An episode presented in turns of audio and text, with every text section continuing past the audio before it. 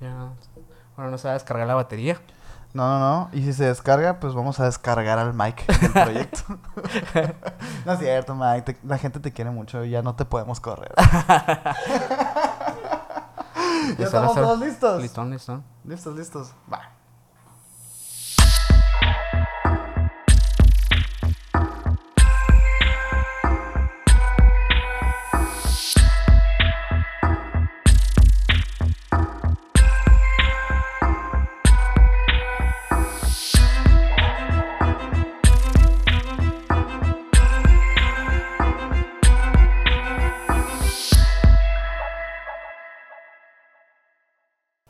¿Qué onda, menor?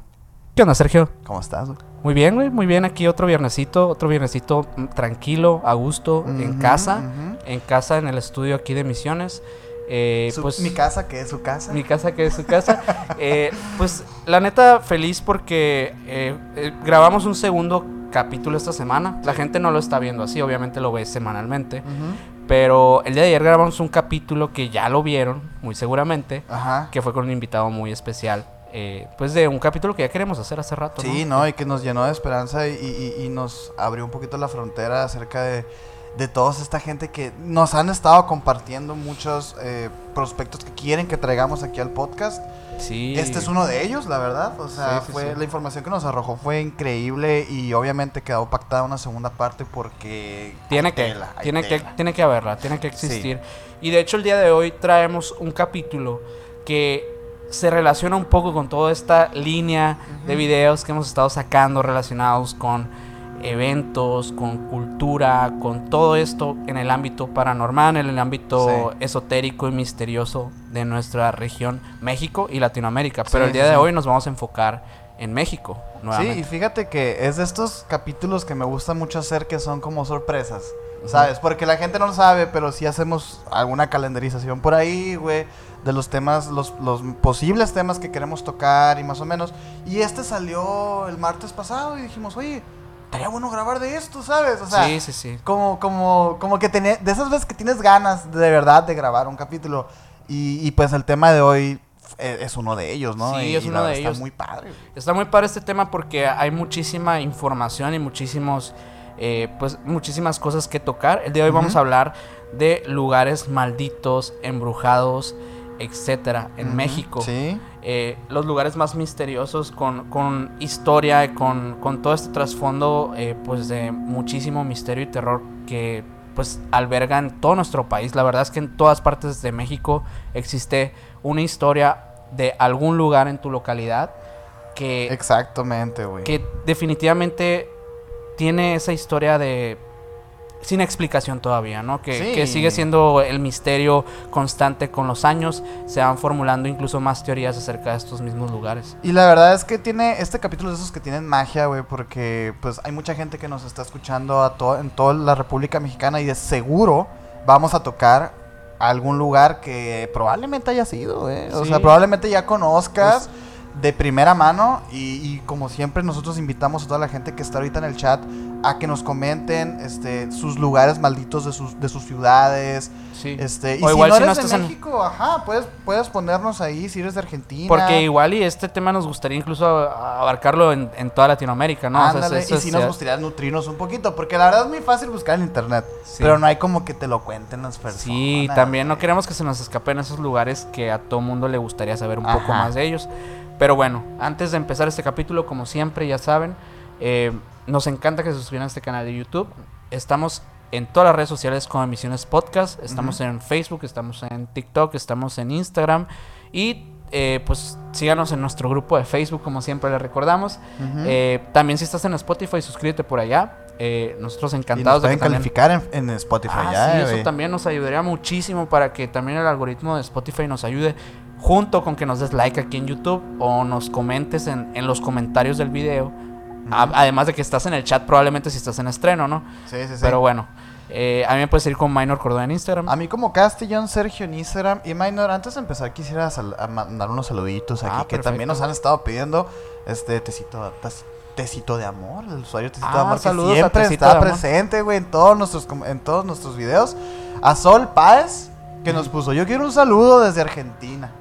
Siempre presente, dice. Pues mira, este es uno de esos saludos que estamos diciendo. Ojalá, Sol Páez, que tengas por ahí alguna historia interesante acerca de un lugar embrujado de, de Argentina, porque pues no conocemos Argentina. ¿O tú conoces Argentina? güey? No, no, no. Me Yo gustaría no. mucho conocer por allá, pero está muy lejos de aquí. A Grace, a Grace Zelaya también, que siempre está, Siempre güey. está tanto por en acá. Instagram, en de todas las primeras seguidoras de Misiones. Sí, no, es de, de las fieles seguidoras. Entre, pues también otra- entre muchas personitas más muy Sí. especiales que tenemos por ahí guardadas. Pero sí, muchas gracias de nuevo. Ya les iremos mandando saludos, no se preocupen, ya sabemos que hay más personas que siempre están por acá, eh, pero esperen nosotros capítulos más para Ajá. recibir sus adecuados saludos, vaya. Fíjate, Minor, güey, que para empezar a tocar el tema, güey, se me ocurrió empezar por nuestra localidad a grosso modo, güey. Ok. ¿Sabes? O sea, Muy como bien. para ir calentando motores. Sí, sí, sí. Este... Tenía la misma idea, justamente. ¿Neta, güey? Sí, sí, sí. ¿A poco? Sí. Mira, por eso tenemos un podcast y yo, güey. tenemos algo en común.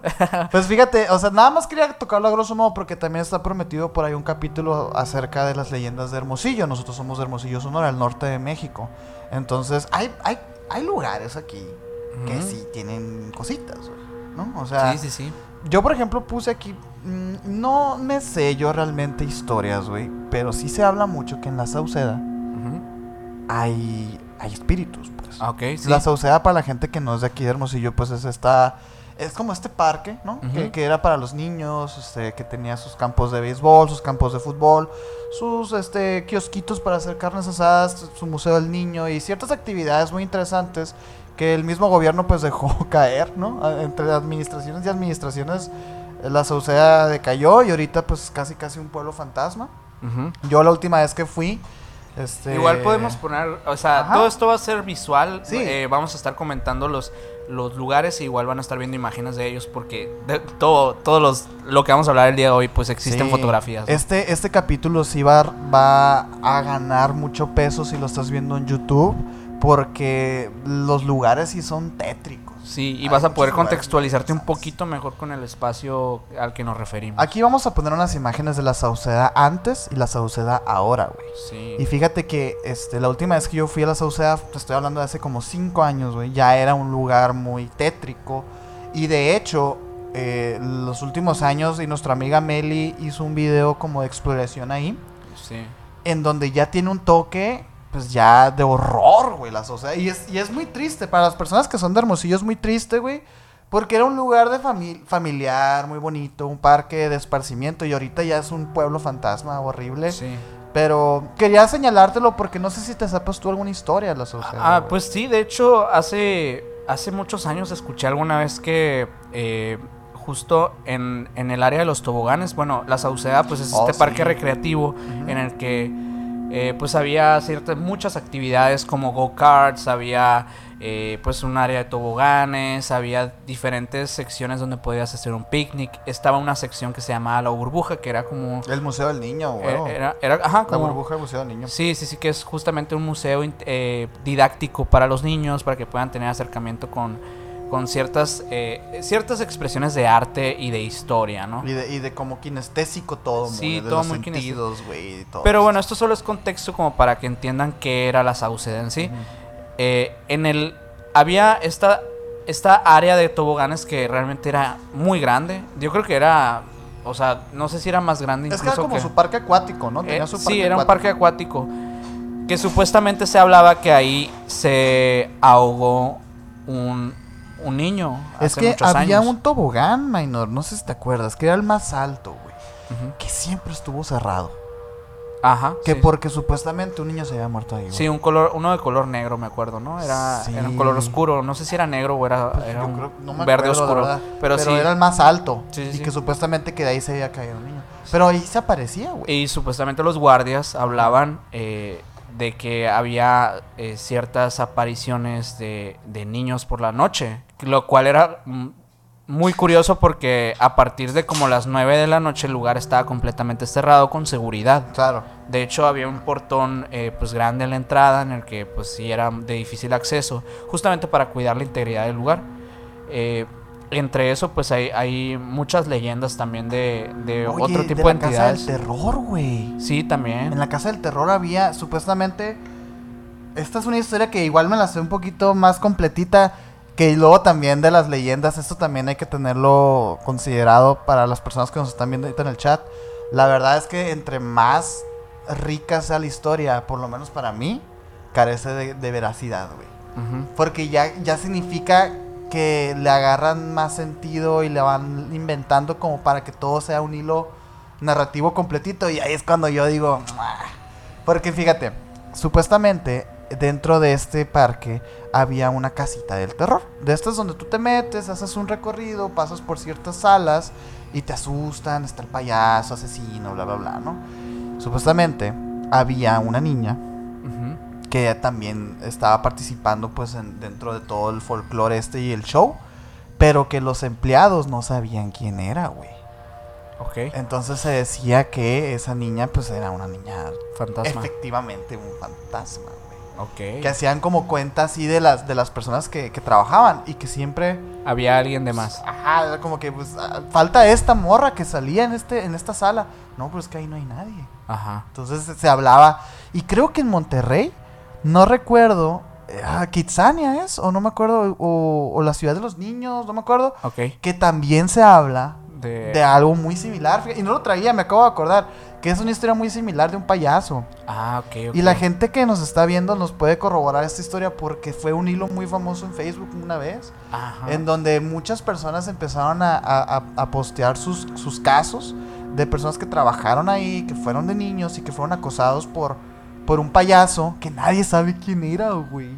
No Esto mames. Está muy cabrón, güey, esa madre. Sí, sí lo, sí lo había escuchado, pero no sabía ni de dónde era, ni, ni de- o sea, específicamente un lugar ni nada. Pero sí había escuchado de, del payaso que nadie sabía quién era, ¿no? Ajá. Esa, esa leyenda urbana. Qué miedo, güey. Sí, Eso sí. me daría mucho No, y miedo. porque, porque puede ser algo real, pues al final de Es cuentas. que dejando de lado el, el tema paranormal. el tema paranormal. Oye, que alguien ahí esté. Haciéndose pasar por, por, una, por un trabajador de animación ahí, pues está, Ah, está está, muy raro. Sobre Pero- todo este, el contexto de los niños, pues, ¿no? Que, Sí. que esté acosando niños y todo. Sí.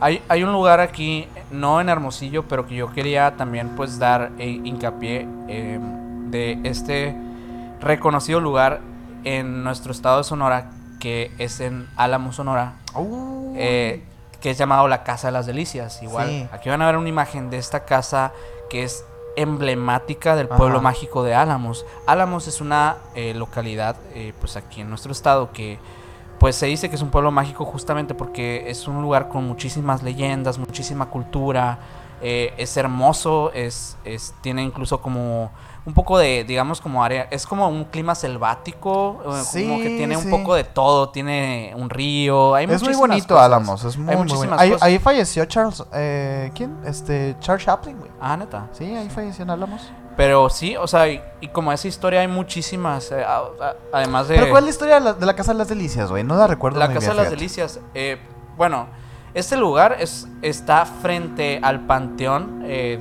Municipal, ¿no? Que, que está justamente así, literalmente enfrente de la Casa de las Delicias, que es una mansión gigantesca. Esta mansión pertenecía a, a una familia, obviamente, de, de muchísimo abolengo, eh, por allá de, los años eh, 1950. Ujú. Eh, esta, bueno, de hecho desde antes, o sea, te podría decir que lleva más, muchos más, o sea, más de 100 años atrás de eso. Tiene que como esa arquitectura de estos coroneles del sur de es Estados Unidos. súper antigua, pero la historia va des- eh, del año 1950, cuando, cuando es adquirida, o cuando más bien empieza a ser habitada por una pareja que son hijos de los propietarios, ¿no? Que bueno, es una, la hija del propietario, Beatriz, que es- se casa con, con, con un hombre, eh, pues ya están recién casados y en algún punto de, pues de la historia, Beatriz conoce a un nuevo empleado de su papá que resulta ser un jardinero. Ujú. Lo acaban de contratar y se empieza a saber por ahí entre los trabajadores que hay un romance entre ellos. O sea que Beatriz estaba siendo infiel a su esposo. Eh, obviamente por, por esto, eh, Beatriz pues termina con, con la persona con la que estaba casada. Y pues el padre, eh, pues muy molesto, eh, decide como no apoyar pues esta relación que tenía con el jardinero, obviamente. Tiempo después fallece el papá de, de Beatriz. Y curiosamente, no mucho tiempo después, también fallece el jardinero. Entonces, justo en ese momento empieza Beatriz a tener eh, muchos problemas, eh, digamos, de... Se empieza a disociar, empieza con cos- es- episodios esquizoides que empieza a alucinar cosas, su, su mente se va a otro lado, se empieza pues literalmente a volver loca. A volver loca, güey. Eh, Ella ya estaba casada con, con el. Sí, con estaba, estaba casada con, con el prometido Ay, cuando, cuando la conoció, pues, este vato. Y otro dato como muy interesante es que resultó que por algunos parentescos, ellos eh, pudieron haber sido, eh, que el, el jardinero se llamaba Luis, pudieron haber sido como un tipo medios hermanos o algo así, o primos. No mames. Ella se entera y no le importa, quiere seguir su relación con él. Pero pues el tiempo hace lo suyo y muere por causas hasta ahorita desconocidas. De hecho, esta, esta información que estoy dándoles es justamente de un historiador eh, de nombre eh, Vidal Castillo, que, que es un historiador de Álamos, que platica esta historia. Y pues bueno, eh, después lo que pasa con Beatriz es que aparece en el frente de la casa, que aquí estarán viendo la imagen de la casa, Ujú. Colgada en... Tiene como un arco. Ella se muere. o Ella sea, se, se, mata. se cuelga por la muerte su de su amado. Entonces, a raíz de, de que pasa esto, muchas personas afirman que la ven rondando no solo de, de- de- del interior de la casa, sino que también sale Mm. y pasa a visitar a su esposo en el cementerio, que es donde Ah. regularmente lo iba a visitar cuando estaba viva todavía. Incluso hay eh, ciertos tours y personas que se dedican al ámbito de este de... de- Paranormal. no, más bien de turismo total, eh, de dar tours en, en Álamos, que afirman que, eh, dice una persona, hay un testimonio por ahí, que afirma una vez que iba con estudiantes de la Unison y se encuentran a lo lejos con una mujer vestida de blanco caminando por detrás de la casa. Y dice que todos empezaron a gritar, que, se- que fue una locura. Eh, pero nadie tuvo el valor para asomarse ahí, pero hubo varios testigos que afirmaron verla. sí. Porque ella, ella ronda con su vestido de novia. Pues. Ajá, sí, sí, sí. A la madre. Ve- Es muy evidente que es ella porque trae este vestido, ¿no? Aparte era una persona, como les digo, de... Pues así de un... De, De alta cuna, vaya. Sí, sí, sí. Entonces era un vestidazo, un peinado así también muy, muy llamativo y todo. Y la ven, la ven por ahí y la gente todavía la ve por las ventanas. Actualmente, eh, puede- yo acabo de ir, yo personalmente acabo de ir a- al, al panteón, digo, al panteón y también fui a la Y a casa la de la casa. Ajá. Eh, puedes acceder a la casa si quieres ir, si algún día vienes a Sonora. Creo que si le, le das de que 50 dólares al guardia, algo acá. Sí, ¿no? es un pago eh, así muy moderado, ¿no? Y 20 pesos le das y, y puedes entrar. Eh, ese dinero igual va, va al dueño actual, que no, la verdad no sé quién sea Ah, ¿tiene dueño la casa? Sí, tiene dueño. Ah, órale. Que de hecho se está planteando para que para una rehabilitación. Y este, este año justamente fue parte del festival eh, FAOT, Mm. de, eh, donde se presentaron eh, diversas bandas musicales adentro de la hacienda de... de- Ah, ¿en serio, sí, güey? sí, sí. Órale. Es la primera vez que se hace algo así. Y no, y no se registraron avistamientos. Eh, no, en el, en el festival no. Pero de hecho eh, hay muchos, muchos avistamientos en diversas partes de Álamos. Que por ejemplo Sí. existe el Callejón de los Besos.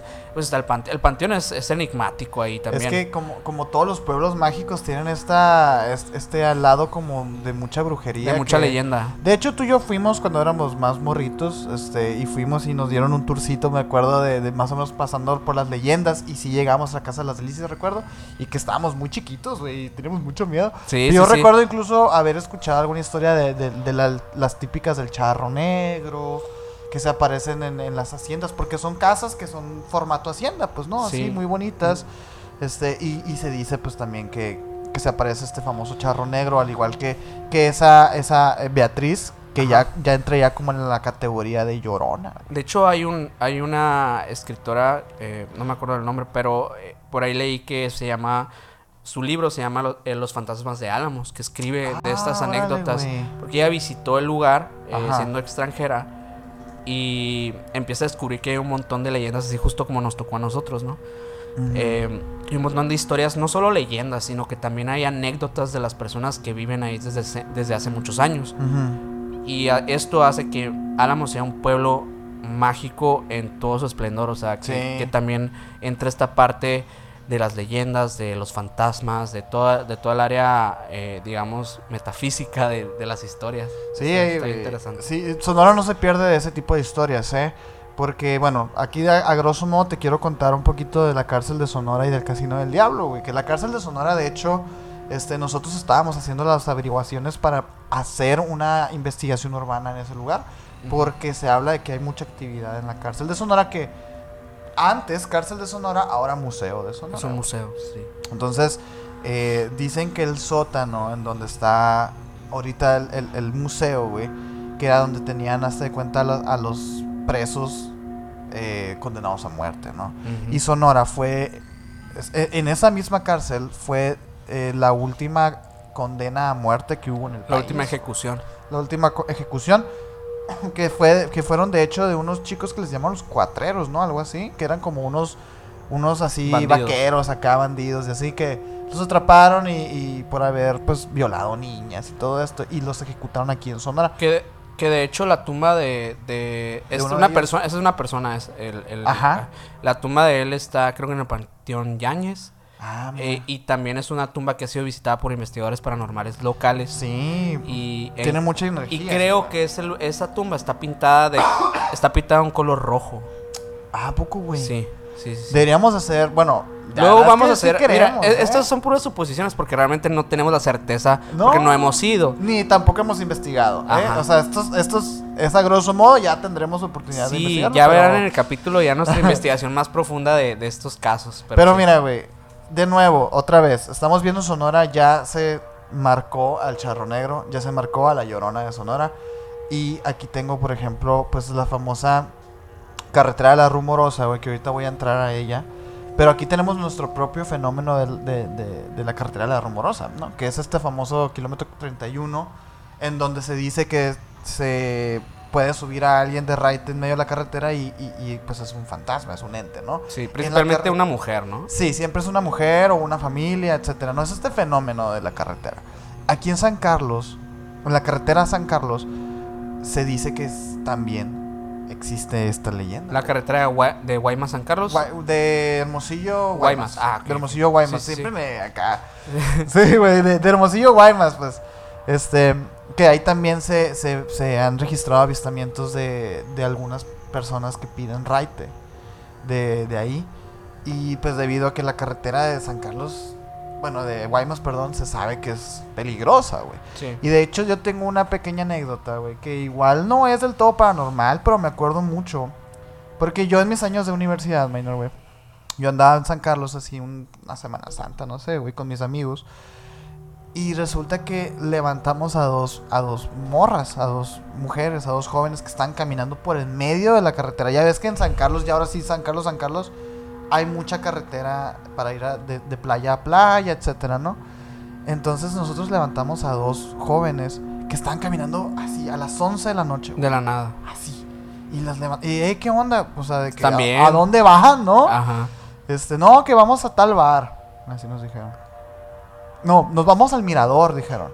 Entonces, que, ah, pues nosotros nos llevamos. Pero bien güey. oscuro todo. Pues, está todo bien así, pues. Y las subimos a las morras. Las morras se veían muy jóvenes, güey. O sea, yo en ese entonces tendría unos 20 años. Ellas son Eh, las 25. Eh, Yo, no, ellos, ellos, ellos estaban, yo creo que eran menores de edad, güey. O sea, yo creo que tenían 17 o 18. Porque se veían muy jóvenes, eran dos chicas, güey.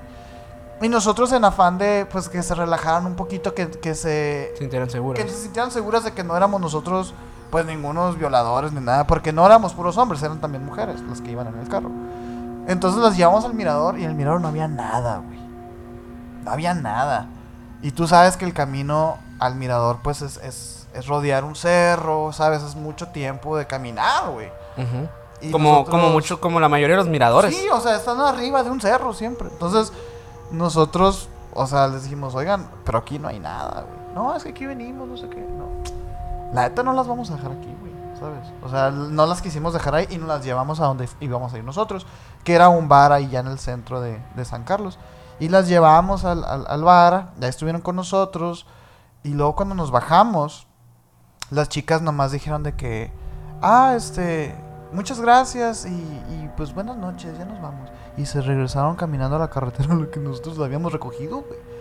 Y nos pareció algo muy extraño y pues no voy a decir inexplicable porque pues yo sé que las chicas sí existían. Oye, pero, pues, Pero se me hizo muy mira extraño, que unos seres alienígenas. eh, No, y yo les dije, yo les decía a mis amigos de broma, imagínense que mañana veamos en Facebook que estas dos chicas, l- no sé, güey, habían desaparecido hace un mes, Ajá. acá o algo así, ¿sabes cómo? Sí, güey. Y, Es y- muy peligroso. Y es que eso también está muy extraño, ¿no? O sea, digo, yo así planteándome una historia muy paranormal en- con eso. O sea, yo diría, oye, ¿y ¿quién, te, quién quita que son extraterrestres, güey? O sea, O que estaban, sea, que estaban ¿no? como que a lo mejor ahí por ahí estaba su nave o no sé, ¿sabes? Yo la No sé, verdad lo vi son como- historias, son historias que pasan y que sí te- a muchas veces esas, esas historias desafortunadamente terminan en tragedias. Qué bueno Sí. que, que, los, que las ayudaron, güey. Sí, Eh, porque está- estaba muy raro y yo la verdad, este, yo la verdad, yo no, yo no lo interpreté como algo paranormal, la verdad. Claro. claro. Este, yo lo interpreté como una gigantesca falta de responsabilidad e inmadurez de su parte.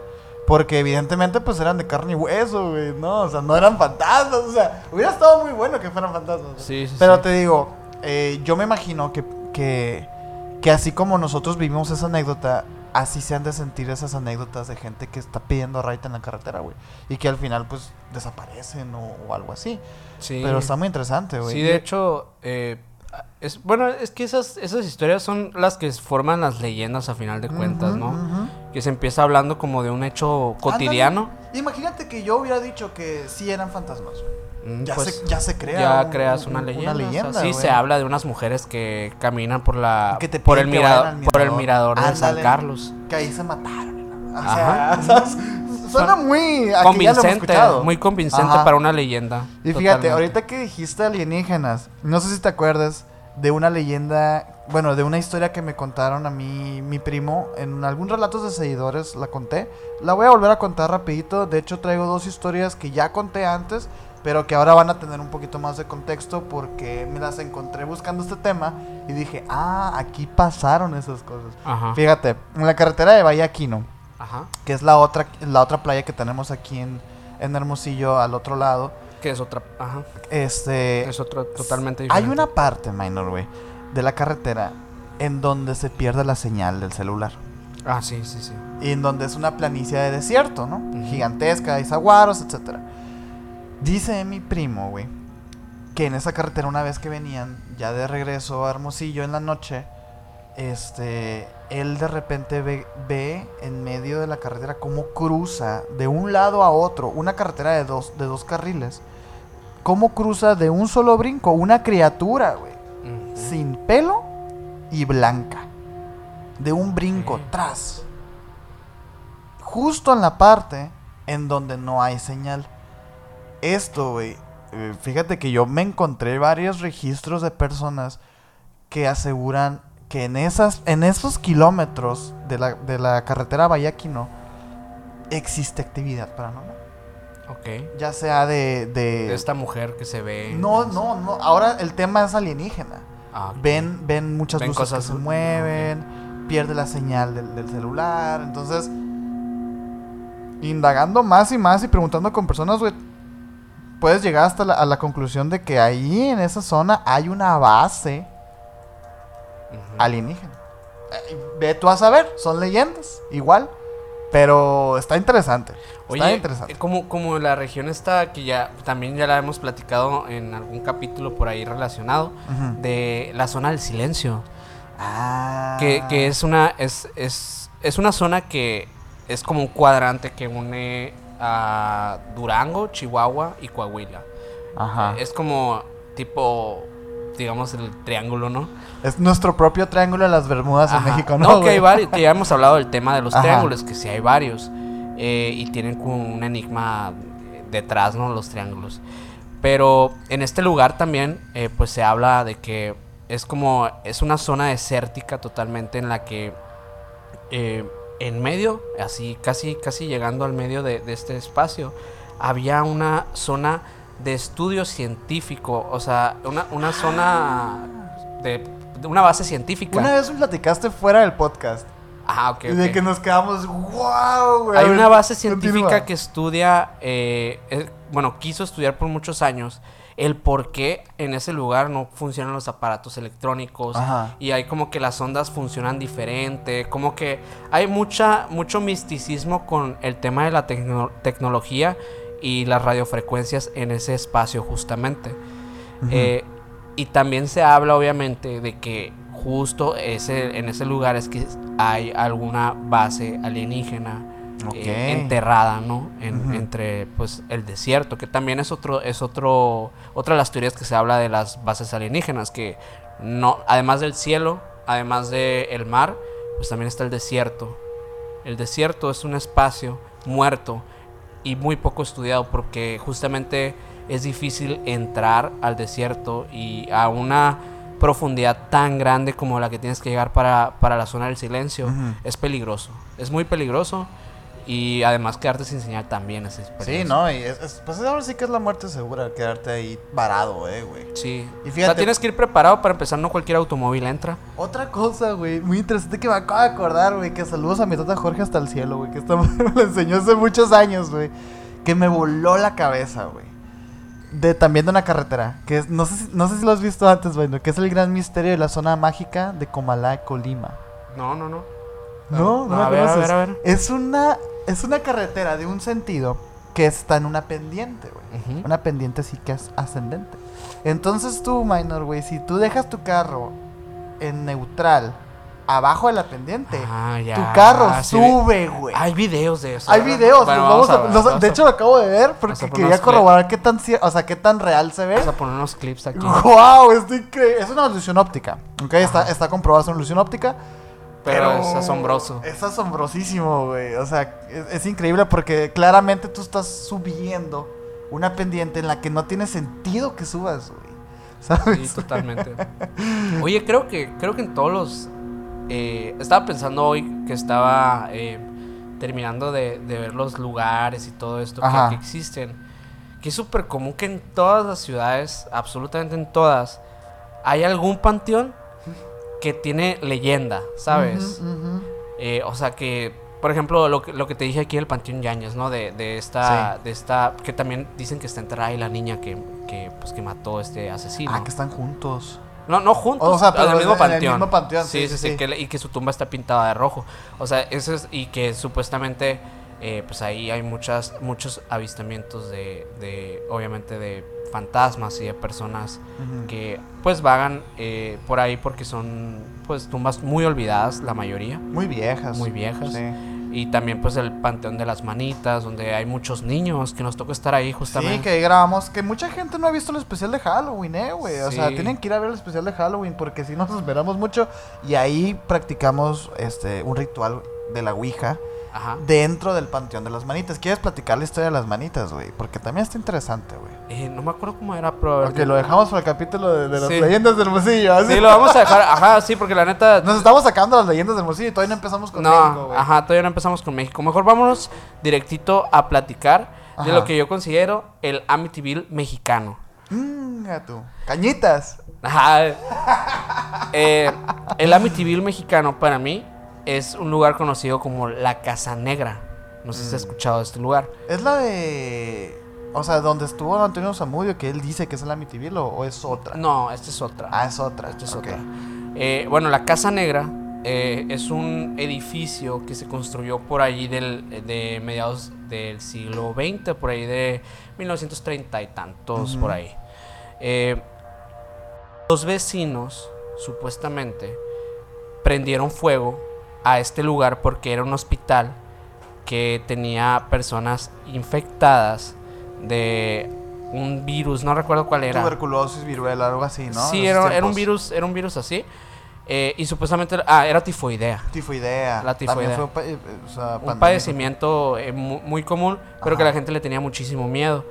Eh, y bueno, esto eh, empieza a causar como mucho ruido entre las- la misma comunidad de los vecinos y deciden incendiarlo. Veto a saber quién fue, no, nunca se supo qué, qué onda, pero el lugar pues quedó en, en Calcinado, o sea, pues. calcinado. Sí. Sin embargo, en sí la estructura del espacio, la, la estructura de, de la casa esta, que Ajá. pues era más estructura de casa que igual ya vieron imágenes, Sí, sí, sí. que de un hospital, realmente quedó intacta. O sea, se quemó y de hecho murieron todos, pero el lugar queda como, sí, quemado, pero en sí la estructura está, estaba bien. ¿Cómo se llama? La Casa Negra. ¿De dónde? Eh, la, puedes, la puedes llamar la casa, la casa Mondragón también. Es- Está en la Ciudad de México. Ah, ok. Es que quiero ver la imagen, güey. No me quiero. O sea, yo sé que ustedes ahí en el chat lo están viendo toda madre, todas las imágenes todo, pero, pero yo no he visto. Sí, sí, sí. Sí, bueno.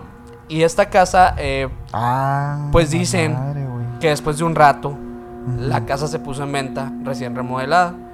Y los nuevos dueños de la casa eh, empezaron a, a tener como ciertas eh, experiencias paranormales. eh, y, y muy fuertes, la verdad, muy fuertes. Órale. Y de hecho, bueno, se, se empezó a hablar de que existía como una entidad demoníaca que, que poseía pues, a, las, a las personas que habitaban ahí, ¿no? Fue hasta que se populariza este caso cuando Juan Ramón Sáenz de la mano peluda Mm. la renombra como la casona de Fidel. Que la casona de Fidel es un caso muy importante porque ahora nos cuentan la leyenda de que Fidel fue una persona que vivió en esta casa con sus abuelos. En, el, en algún punto empieza a escuchar estas voces, estas voces demoníacas que le decían que tenía que matarlos, que tenía que saciar. Amityville, güey. ¿Sí? Literal. Y él, eh, pues, toma un cuchillo y asesina a sus abuelos en ese momento. Eh, obviamente, pues, todo esto, pues, se crea una rueda mediática y todo, pero no pasa mucho, porque estamos hablando de años muy, muy anteriores. Se vuelve popular cuando, cuando, la, cuando la mano peluda toma el caso. Juan Ramón Sáenz va y lo investiga de primera mano y cuenta esta historia por primera vez a un público más contemporáneo. Les voy a poner ahorita un fragmento de audio de cuando, porque este no es solo un caso como esos tradicionales de la mano peluda donde él está Juan Ramón narrando el caso. Él va al lugar con, Esos que con ya son, como explo- ya él va al lugar con varios reportajes. investigadores eh, a documentar muchas cosas bien interesantes, pero todo en audio. Así que eh, vamos a escuchar un pedacito para que vean de qué estoy hablando. Va. A ver aquí. Mira, se siente. No hay problema. Si alcanzo, dice, sí. Vamos a mover la cama aquí porque está, está todo enredado, hay mucho polvo. A ver. Lo que pasa es que sofoca uno con tanto polvo que hay aquí. Pero aquí no hay ningún problema, mire usted. A ver, doctor Mauricio, deténme, deténme A ver, aquí el celular. Bueno, Aquí. bueno. ¿Estamos? ¿Estamos? ¿Todavía estamos? Estamos enlazados, Juan. Ok, déjame tranquilizo está moviendo la cama. Estoy a medio metro de la cama y está moviendo. Bueno, se, se ve una, una, una, una sombra, una sombra horrible. Se ve adentro de las descripciones que yo no sé qué sea. Y sí, se apagó la luz toda. En ese momento está apagada toda la luz, yo no sé qué pasó. Está prende y apaga, o sea, está como si estuvieran jugando con el, con el enchufe, con el apagador, están, está, está haciendo así. Aquí estamos los tres ya. Esto es parte del final de un ritual en la cual siguieron paso a paso y con esto completamos parte, parte, de- quiero que escuchen bien. Esto es un inicio y el final de lo que hacían aquí. Vamos a seguir nosotros posiblemente más adelante para limpiar todas estas cosas. La señora Patricia eh, no quiso entrar. Eh, esto es importantísimo. No se sugestionen. Gente que lo está escuchando, ya no, ya no, ya no, ya no siguió la luz. Ya no siguió. ya se acabó, se, se apagó la luz por completo, eh, el frío sigue intenso. ¿A ¿Qué, qué, qué temperatura hay ahorita? Cinco, seguimos en cinco. Sí, güey. Ahí está diciendo Juan Ramón Sáenz que la cámara donde estaban grabando todo está moviéndose sola, ¿no? Mucha actividad y de hecho también en ciertas partes, esta es una investigación que dura, eh, el audio original dura alrededor de una hora, o sea, es bastante largo. No hay imágenes. No hay imágenes. Eh, sí, sí creo que hay fotografías en otras, en otras, eh, en otras documentaciones hay fotografías de, de- de esta exploración que hacen. Eh, pero Juan Ramón y su equipo aseguran que están siendo como atacados por estas entidades que habitan en la casona de Fidel, Mm. que presuntamente eh, pues son entidades demoníacas, ¿no? Eso es lo que se piensa del lugar. Pero bueno, esa es la historia de esta casa, que de hecho es, es muy enigmática porque también para muchos investigadores ha sido eh, un área de investigación. O sea, es, Mm. es, es un punto en el que muchas personas, eh, ya sea o se inician o, o, pues hacen una investigación profunda porque hay muchísima actividad en ese lugar. Hasta el día de hoy se puede sentir y percibir algo adentro de la casona. Entonces, eh, también pues han pasado muchísimos años y el deterioro del espacio también ha, ha contribuido a que se vea muy tétrico. Sí. Eh, ¿La casona esta se puede visitar? Pues no, no creo que la puedas visitar así tal cual, pero como muchas de las de, la- de los espacios que vamos a, a platicar el día de hoy, pues digamos que de una manera clandestina sí lo puedes hacer. Mira, eh, te voy a, o sea, voy a poner aquí una imagen, Mike, para que la vean todos, güey. Me da mucha risa porque esta es la casa, ¿no? Ajá, sí. Enfrente se pusieron unos tacos de guisado, güey. Ajá. Imagínate las cosas que cuenta el señor de esos tacos. Uh, estaría O buenísimo sea, hablar con él. Yo creo, fíjate, y puede ser incluso hasta hasta estratégico para él Claro. ponerse ahí y ponerse a contar historias mientras pues, estás comiendo y Totalmente. debe ser una experiencia muy, muy Igual y alguien de la audiencia ya, ya le tocó ir por ahí, o sea, ya le tocó ir a esos tacos o no sé. Ahí pónganos abajo si conocen eh, la casona de Fidel y si conocen a alguien que haya ido o si ustedes mismos han Ajá. visitado por ahí. Y, y está, muy cool la casa porque tiene muchas ventanas. Se presta mucho a, a- a que gente se asume, ¿sabes? O Sí. Y, y es justo, o sea, me llamó muchísimo la atención que la estructura... eh, A de la- pesar de haber sido quemada, ¿eh? Sí, güey, o sea, como dijiste. está, está intacta. Y, y la historia como tal de, de la casa es como un Amityville. O sea, ¿Literal? empieza un suceso trágico Ajá. más grande, después se pasa a uno, digamos, más familiar. Y luego ya se pasa a un área de investigación, como pasó con los Warren, con esta casa, o con mm, cientos de investigadores más que pasaron en Amityville. Y pues ahora mm, en esta casa de la Casa Negra, o la, casa, la casona de Fidel, pues han pasado cientos de investigadores paranormales mexicanos también. Oye, vamos a andar nosotros también, descuiden. Sí, sí, sí. Oye, Minor, una historia, güey, que tú ya contaste alguna vez también en los capítulos. Ajá. Pero fíjate que me gustaría retomarla porque es, es impensable no tocar este tema y no hablar de la isla de las muñecas en Xochitl. en Uy, sí, sí, sí, es un lugar. Que entre más leo la historia, más me parece, este, pues, alejada de lo que es el paranormal. ¿Ok? Porque, bueno, para los que no saben, Julián Santana Barrera, que era la persona que está, que está, o- estaba, Estaba. estaba, ¿no? Ya falleció. Estaba así, ya Él falleció. estaba en los años 50 a cargo del cuidado de estas pequeñas islas, ¿no? Que hay dentro de los canales de Xochimilco. Este Xochimilco, para la gente que no es de México, pues son estos canales bien feos, todos cochinos, que son ríos donde tú puedes meterte como en estos barquitos muy folclóricos, ¿no? Mexicanos y Sí. te paseas, ¿no? Eh, es como, incluso como puede servir como un archipiélago chiquito ahí donde hay islitas. Es muy bonito el lugar. Sí. Entonces, este, esta isla destaca porque tiene alrededor de 2.500 muñecas colgadas. colgadas y puestas de adorno este, Ya estarán viendo aquí en, en toda la, en toda la isla. Y es muy, es muy impactante, ¿no? La historia detrás de esta es que Julián Santana Barrera, él, em, un día encuentra el cadáver de una niña que estaba a las orillas de su islita, güey. Una niña que había, que desgraciadamente había perdido la vida ahogada dentro de estos canales. Y él, él, la- él no puede hacer nada para rescatarla. La niña ya había fallecido. Entonces, él la, pues la entierra, lo que sea. Y él después, a los días, comienza a tener pesadillas con la niña. Empieza la niña en sus sueños a recriminarle que no la, la había salvado, que no hizo nada para, para ayudarla, etc.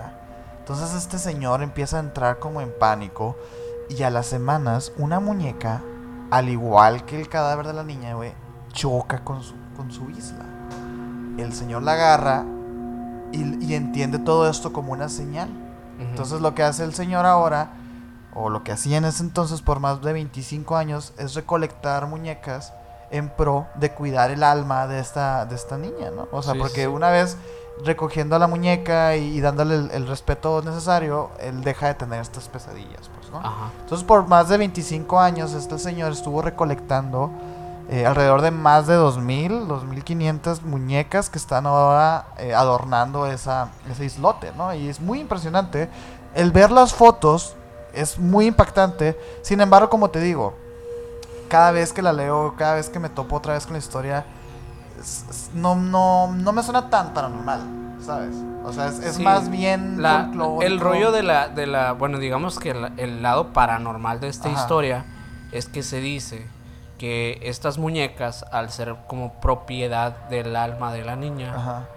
digamos que poseen como, como esa envidia de, de- de estar conectadas a ese lugar. Entonces, si tú te llevas una muñeca, te va a cargar eh, pues esta energía o esto o te va a perseguir el- pues las entidades que habiten ese lugar. Es que verdad, supuestamente que son pues es en sí el alma de, de esta niña que se le está rindiendo tributo. Es como robarle a un, Un pedacito de... De que fíjate que eso se ve, se ve mucho en los casos de, de, muñecos, ¿no? O sea, ya vimos con, con los muñecos a los que, los que hemos hablado, Sí. siempre hay este recelo, ¿no? Por sí de hecho hay, hay una historia en Guadalajara que es en el Panteón de Belén Ajá. eh, que es la tumba de Nachito ya lo hemos platicado antes Ah. Eh, bueno, Nachito era un niño que le, supuestamente cuenta la historia que te- le tenía mucho miedo a la oscuridad.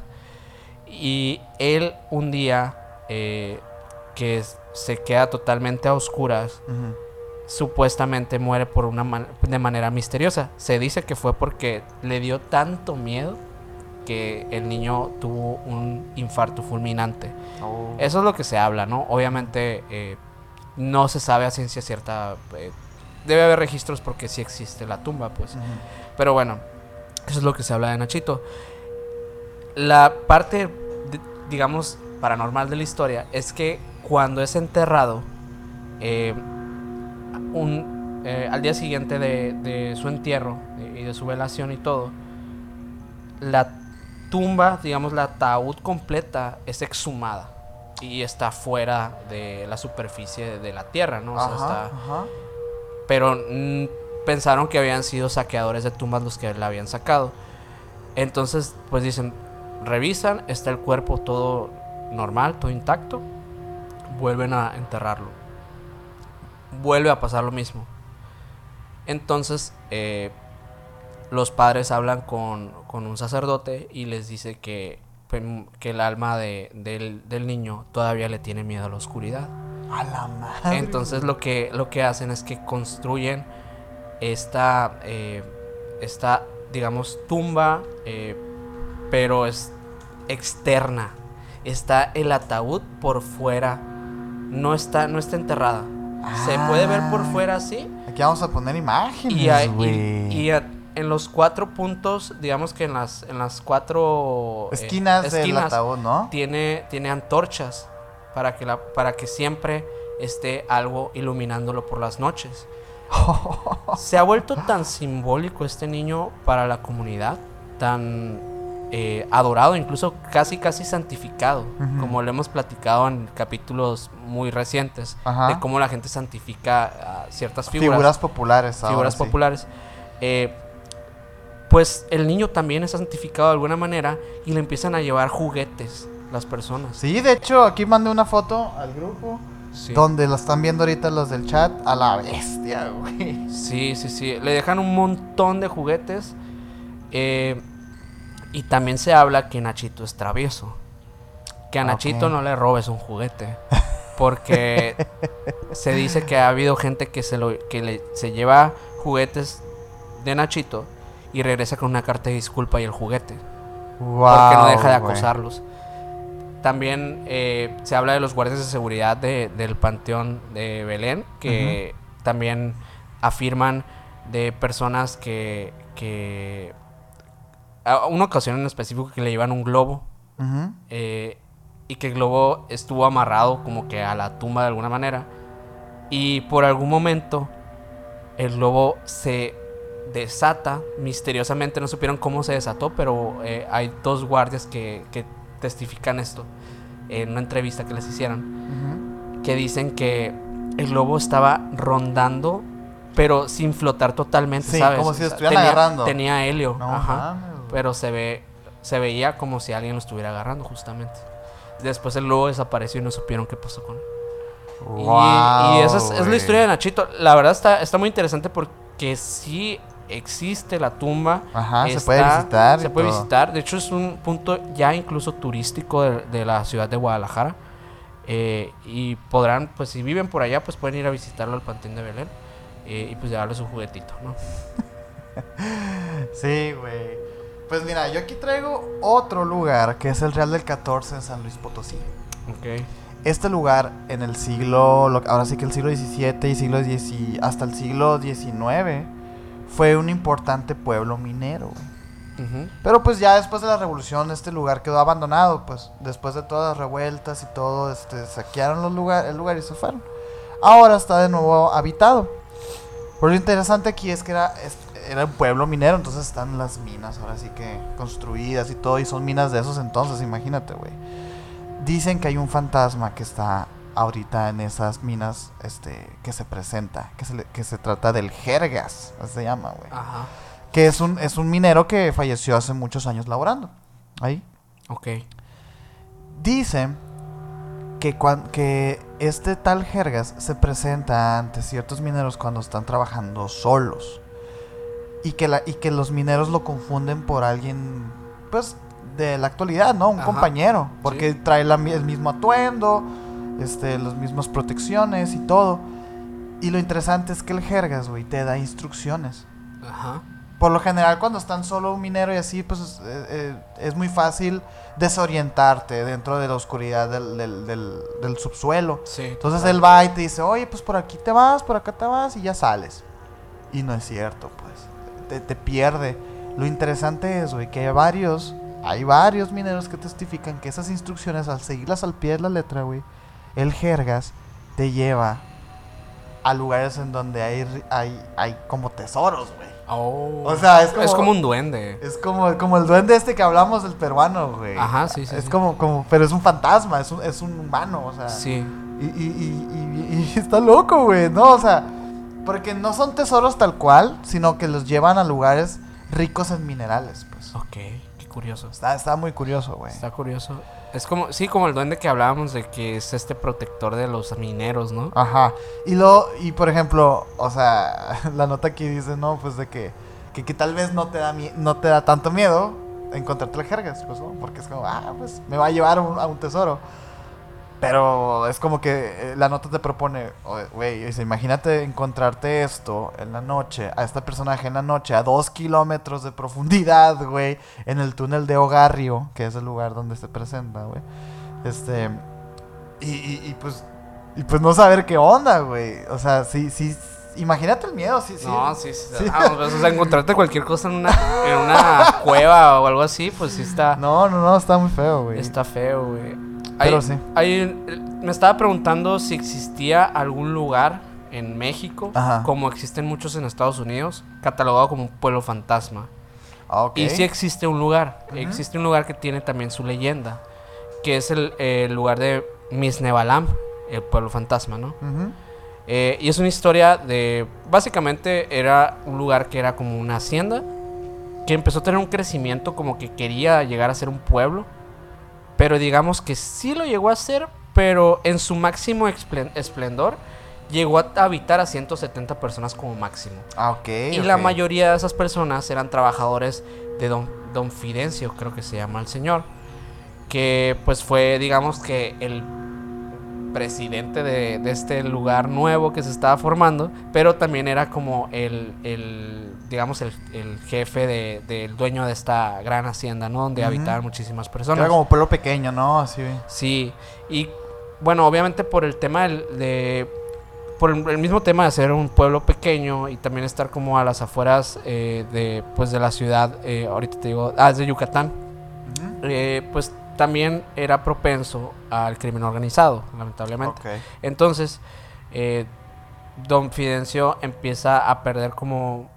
Muchas personas empiezan a irse de ahí, empieza a perder poder el espacio que se estaba construyendo en algo, ¿no? Se estaba formando un pueblo.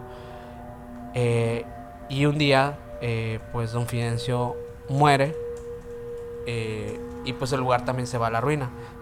Se lleva toda la riqueza. Se lleva pues. todo, se, se va todo. Pero previo a esto, eh, lo, que, lo que es como más relevante es que hay una historia de un niño que supuestamente fue eh, pues tomado por estas personas del crimen organizado también y fue pues violentado de muchas maneras que a lo mejor no podemos hablar mucho aquí en el podcast. Sí, porque queremos ganar dinerito de esto. Sí, así pero que- sí se imaginarán a lo que nos referimos. Ajá. El niño a su eh, pues digamos a, quedó tan afectado emocionalmente que decidió suicidarse, decidió eh, pues, eh, colgarse de, de un árbol. Eh, entonces a raíz de que pues queda esta parte, este, esta historia del niño, empiezan a surgir varios como ah, fenómenos paranormales dentro del pueblo, sumado a que se empieza a ir la gente, el espacio en que empieza a quedarse con menos población y más espacio y muchos más fenómenos paranormales con lo que la gente se va yendo. Actualmente el pueblo está siendo tomado por Yucatán como un pueblo turístico. Se está queriendo promover como un pueblo lleno de leyendas, así justamente como la que estoy platicando ahorita. como Álamos, ¿no? Que también Sí, tiene su turismo y de hecho ahí. hoy en día también se dice que eh, pues Don Fidencio también se ha eh, visto en caminando entre los pasillos de estas grandes, eh, pues esta gran casa o hacienda que tenía ahí. Ajá.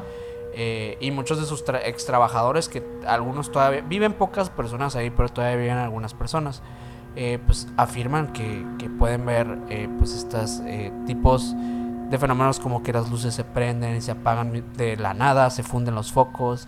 eh, se habla de un niño que se ve constantemente en las madrugadas eh, llorando en, en, esquin- en esquinas así eh, inhóspitas.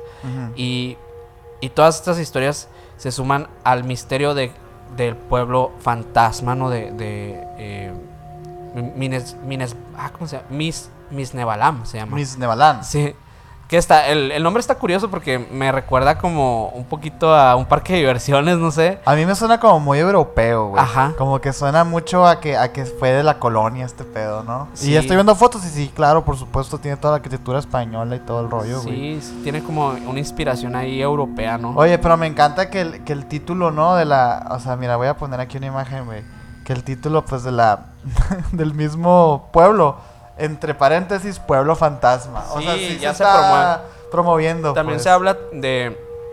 eh, esto sí no sé de dónde viene la, la historia, pero se habla de un monje que también... Ah, de ahí mismo, de Ajá, Misnebalam. que también ronda por... eh, Ah, como que existió también una iglesia en ese lugar Ajá, claro. y se le ve con una túnica negra eh, eh, que sube a los techos de esta misma iglesia, que ya es como una estructura más No, pues, abandonada. o sea, si es un pueblo fantasma, no le van a faltar los monjes, güey. Ni Sí, y de hecho, creo- y todo de eso. hecho eh, hay un videíto A ver. que se los voy a se los voy a poner de hecho se los eh, a ver si se los mando aquí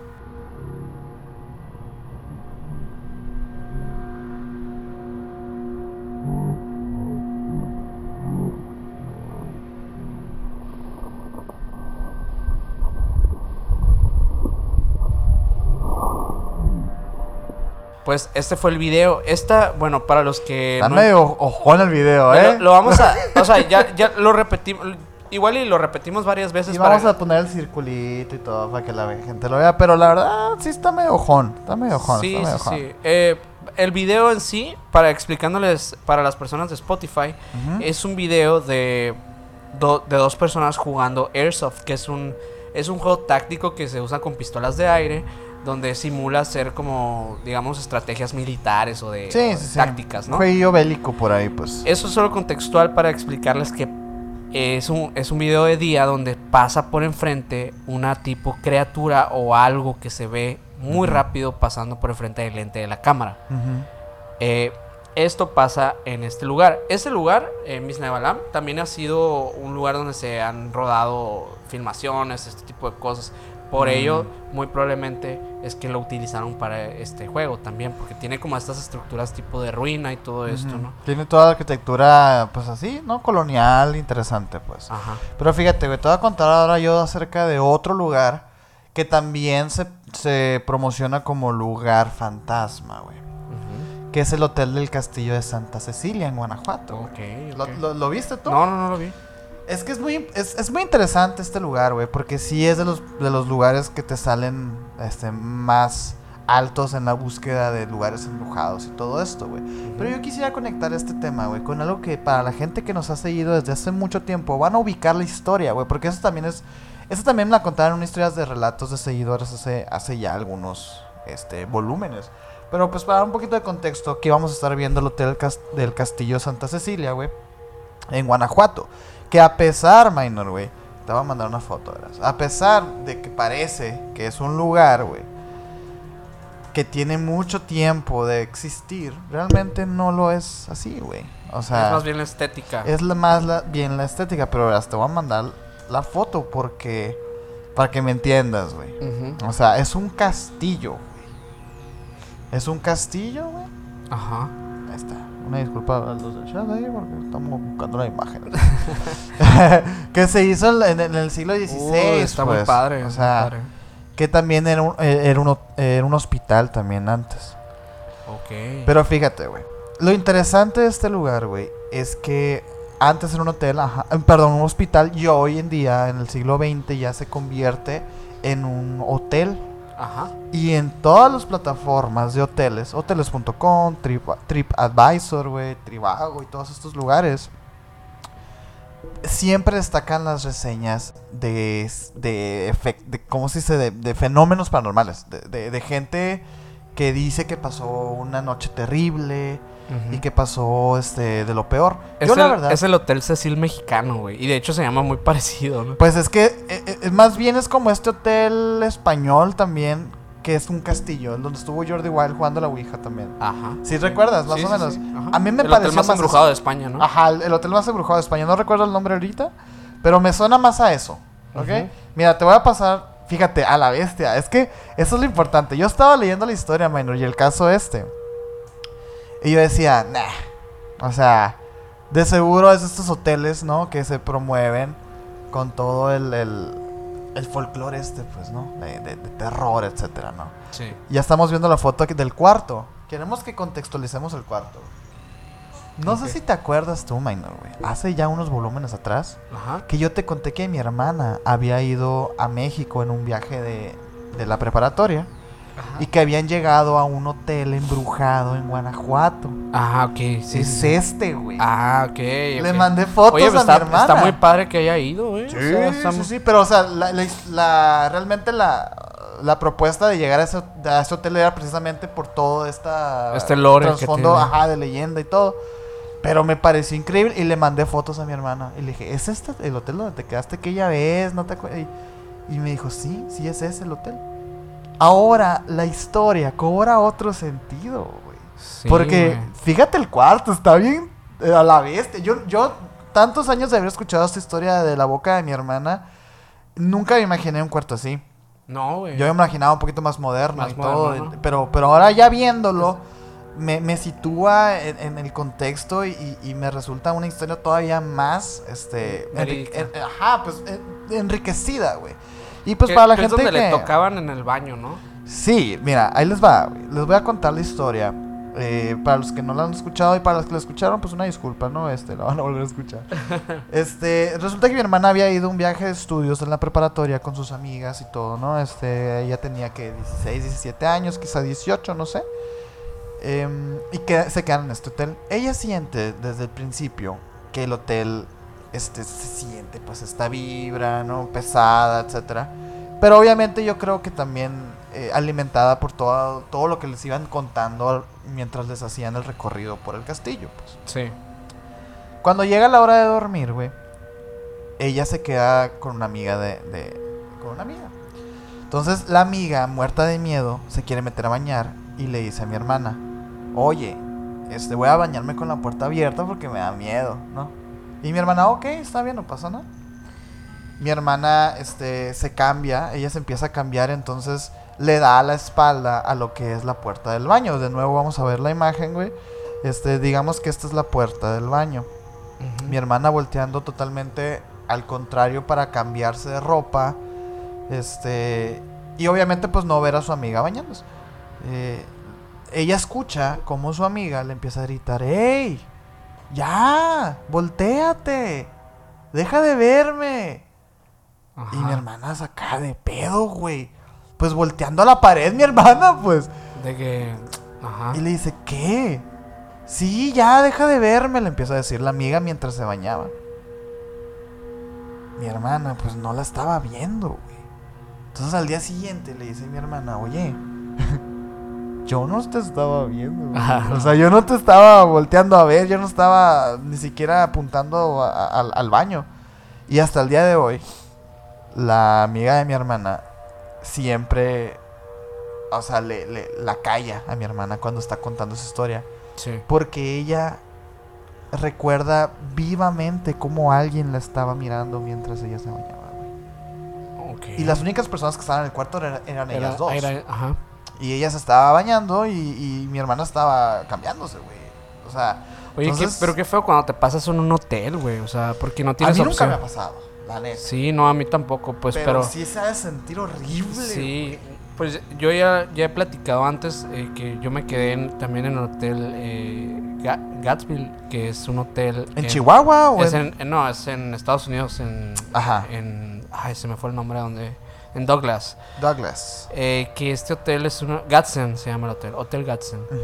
Que es un hotel que también ha sido investigado por muchísimas personas que pues estudian el fenómeno paranormal en Estados Unidos y ha sido documentado de muchísimas formas. Se, han- se murieron como 100 personas en un incendio grandísimo que hubo. Ok. Eh, tiene una historia de más de más de 150 años ese lugar.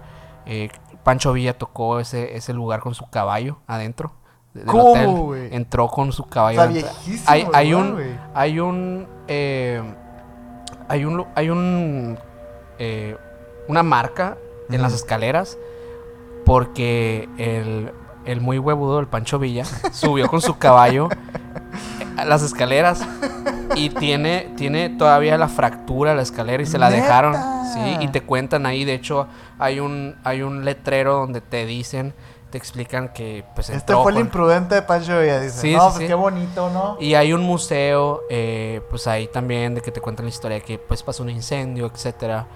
Eh, y los mismos, eh, las mismas personas que trabajan ahí, Ujú. eh, pues conservan incluso la, es- la estética de un hotel antiguo. Y, y el, el elevador es de estos elevadores de palanca, que ya conocerán Ándale. algunos. Que son como de puerta De, esta... de puerta así como de, de reja, ¿no? De reja, exacto. Eh, hay un piso en específico que está prohibida la entrada. Que yo quise acceder, pero me regañaron. Eh, pero sí, o sea, e- ese, ese tipo de lugares. Yo, cuando estaba en el cuarto, la neta, o sea, sí, yo veía el baño y decía, "Pues, es que se va a aparecer algo aquí, güey. Se sentía algo, o sea, definitivamente dije, tú, o sea, simplemente la llave la metías, güey, y era una llave antigua, Era güey. una llave. Una llave zona. Forjada, sí, güey. Sí, una llave zona. y había, pues, me tocó estar en pasillos donde pues estaban desalojados. Y hay una habitación en específico que es la que piden los investigadores, porque es donde dicen que son las apariciones. Ahorita no recuerdo el número ni nada. eh, pero luego a lo mejor ya hablemos, ya que Eh, hablemos sí. de, de un tema más estadounidense, podemos hablar del. Hotel Gadsden. Ya con un ya teniendo la historia a la mano, pues no. sí, Porque- sí, sí, porque también, yo me acordé ahorita que lo estás diciendo, yo no entré, pero hay un hotel muy famoso también en Estados Unidos que es el Hotel Roosevelt en San Diego, que también es de los más embrujados de todos, Estados- es todo Estados Unidos, pero ese ese sería tema para otro día. Sí, eso es otro tema totalmente, güey. Pero sí hay tela también, ¿eh? Sí. Este, Hay, hay, un, hay una casa también, eh, como siempre en, en México, como que las casas gigantescas siempre, pues, ahí donde... tiene historias escabrosonas. Sí, sí, sí. Y esta casa está, eh, la casa de los tubos, es así, así la llaman. Eh, creo que está en Monterrey. sí, si está en. Monterrey. No, sí, sí, sí. Está en Monterrey. Sí, Sí, es- la casa de los tubos, eh, pues es, es básicamente pues una casa enorme, gigantesca. De hecho, pues ya podrán ver imágenes también. Que posee una estructura única porque la historia cuenta que era propiedad de una familia muy rica también. Que tenía una hija eh, con, eh, con un problema motriz, el cual no le permitía caminar y tenía que estar en silla de ruedas desde, desde su niñez. Entonces los papás, para ten- darle la facilidad a la niña, deciden construir una casa la cual contara con diversas rampas para que ella pudiera desplazarse libremente por toda la mansión. Eh, en la construcción de esta casa, desde ahí empiezan a pasar cosas extrañas. Se dice que un albañil se cayó desde ya un piso muy elevado y perdió la vida. Eh, se dice también que previo, eh, pues también a, a que se terminara de construir, eh, ya se sabía que habían enterrado a alguien en la construcción, o sea, alguien de externo a, la familia, obviamente, o algún tema de, de delincuencia. Sí, es lo que te iba a decir. Eh, y también, eh, pues ya lo que concluye con, con digamos, la, la, La del pastel, güey, vaya. es que pasa un accidente muy trágico en el cual la niña queda, digamos, sin cuidado de nadie.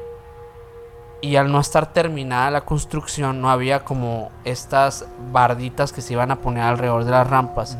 Entonces ella se desliza por la rampa y cae súbitamente al piso, muriendo instantáneamente. No mames. A raíz de eso se dice que el padre, eh, pues, decide no terminar la construcción y que enterró.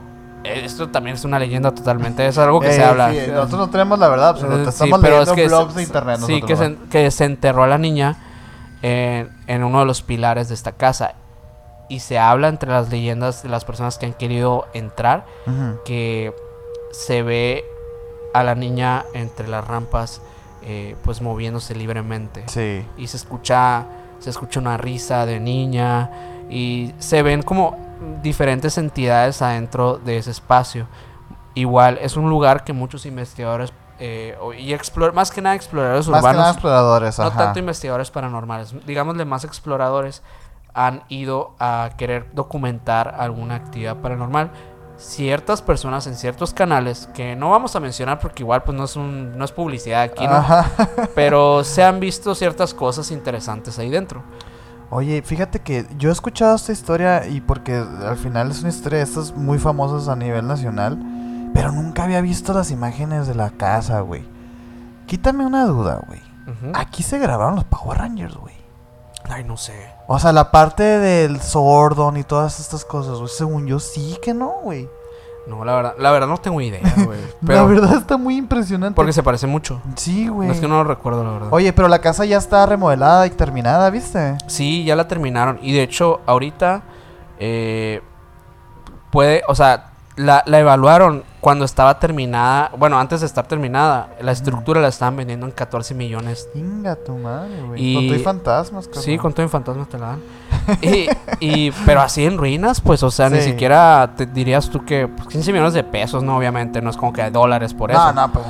Pero sí, pues ya tiene un propietario y está Sí. totalmente remodelada. De hecho, ya la estructura ya no la pueden ir a explorar. No, ya, ya se acabó todo eso. Y fíjate que dentro de la- del mismo lore de Monterrey y todo esto, porque esto es en Monterrey, eh, se habla de que pues al final fue falso todo esto y que no es cierto, güey. O sea, que no existió tal niña, etcétera.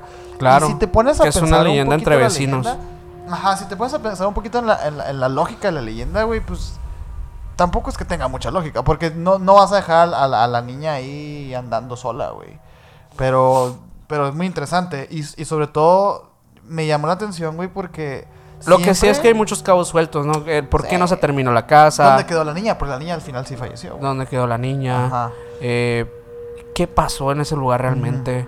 Y te digo, güey, este, me llama la atención porque creo que en todas las ciudades existe esta casa muy mística en donde supuestamente pasó algo y, y- y que quedó ahí.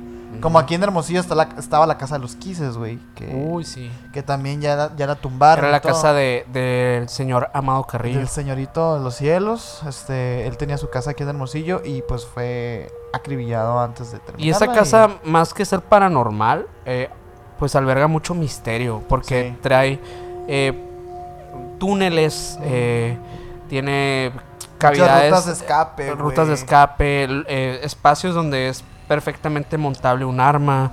Ciertas cosas que, que son eh, pues muy curiosas. Pero, pero sí, o sea, al final también terminó siendo. eh, primero, eh, retenida por el gobierno de- del estado de Sonora y después Subastada, eh, creo. subastada y después Y derrumbada. Sí. Este, oye, Minor, otra cosa que, bueno, ya hablamos ahorita de, de algunas de las leyendas también típicas de México, que es como la, la Llorona, en, esta, en este caso de la Casa de las Delicias, el Charro Negro, también en Álamos, pero hay también una historia muy importante que tenemos que decirla, que también es, es, es innegable, no podemos dejarla ir tocando el tema este, que es de los hospitales, y en específico el Hospital Juárez, güey. Uy, sí, claro. el Hospital Que- Juárez, que es el que alberga el origen, supuesto, de, De la la, planchada. planchada. Tú te la sabes bien la historia, eh, güey. Porque fíjate Sí. que la neta nomás la quise traer aquí para que tú me la contaras porque a ti te sale mejor. Eh, el Hospital Juárez, eh, sí, el Hospital Juárez es eh, en la Ciudad de México, ¿no está?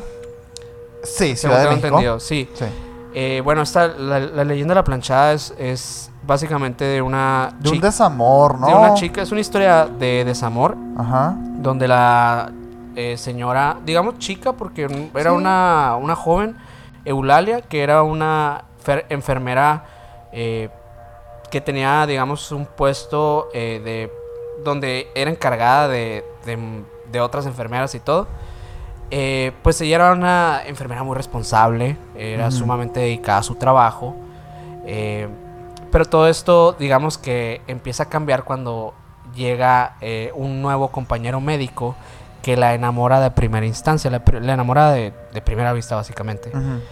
Eh, ella desde el primer contacto dijo, quiero que sea pues mi pareja, quiero, quiero estar con esa persona, ¿no? Sí, Joaquín creo que se llamaba, ¿no? El Sí, amigo. Joaquín. Ah, bueno, no me amigo. acordaba. Sí, sí, sí. Eh, Me acabo de saber cómo me acordé de güey. Empiezan ellos a tener una relación amorosa. La estoy resumiendo porque tenemos un capítulo de la plancha, igual si quieren verlo. Ay, es verdad, güey. Tenemos No un me capítulo de esto. Pero Eh, sí, tenemos un capítulo de la planchada, vayan a verlo. Sí, es de los primeros. Pero sí, eh, ellos eh, se iban a casar, se comprometen porque empiezan a tener esta relación amorosa. Eh, pero pues digamos que pasan ciertas cosas que él supuestamente hace un viaje a un lugar que es como un congreso médico de estos que hacen eh, tradicionalmente los médicos. Pero al final de cuentas ella se da cuenta que lo que realmente la engañó. La engañó y realmente él se casa con otra mujer y Mm. la deja pues desolada. Eh, ella pues por, por ello eh, la lleva a una gran depresión y empieza a convertirse en la enfermera que nunca quiso ser. Esta enfermera descuidada, esta enfermera que ya no le importaban sus pacientes, que ya, ya no tenía interés por la vida, no tenía interés absolutamente por nada.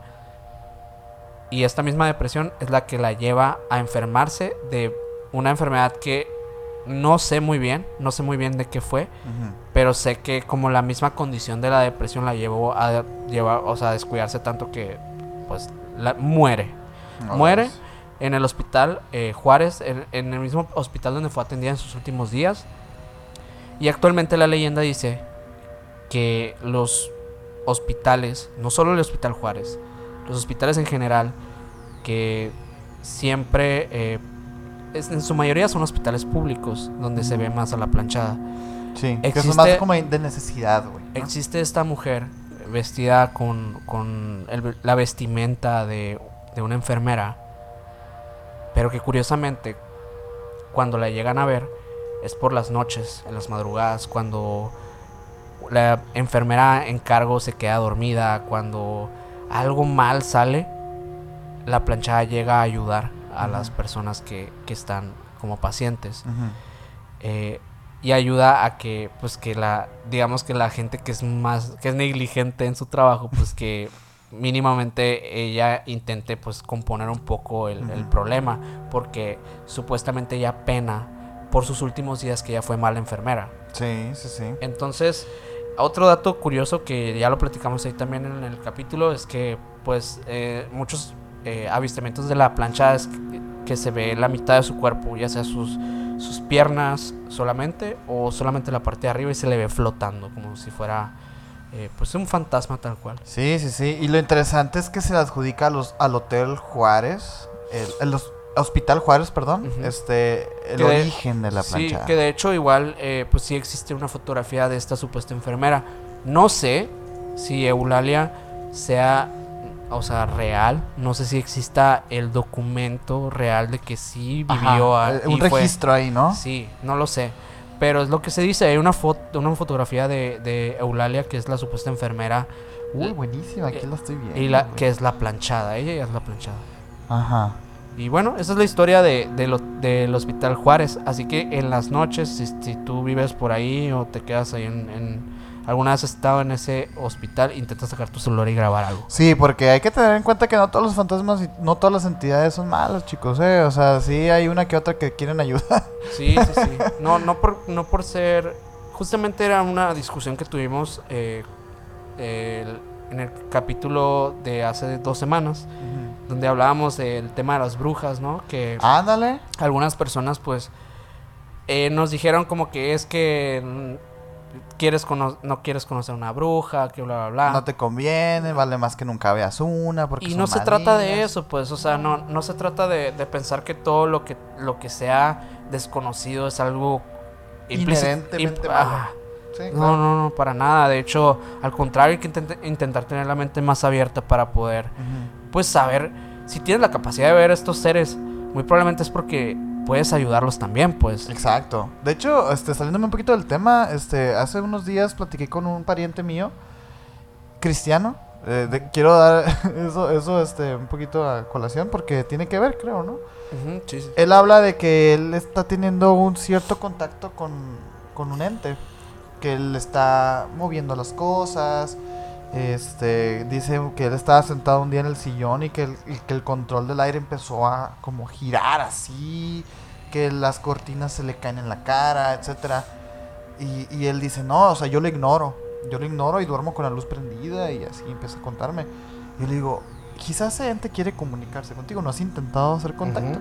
Y no, porque si te haces, haces contacto, ¿no? O sea, y empieza pues obviamente con estos terrores, ¿no? Y digo, la neta es muy fácil para ti y para mí decirlo, güey. Sí. Porque no tenemos ese, ese sexto sentido.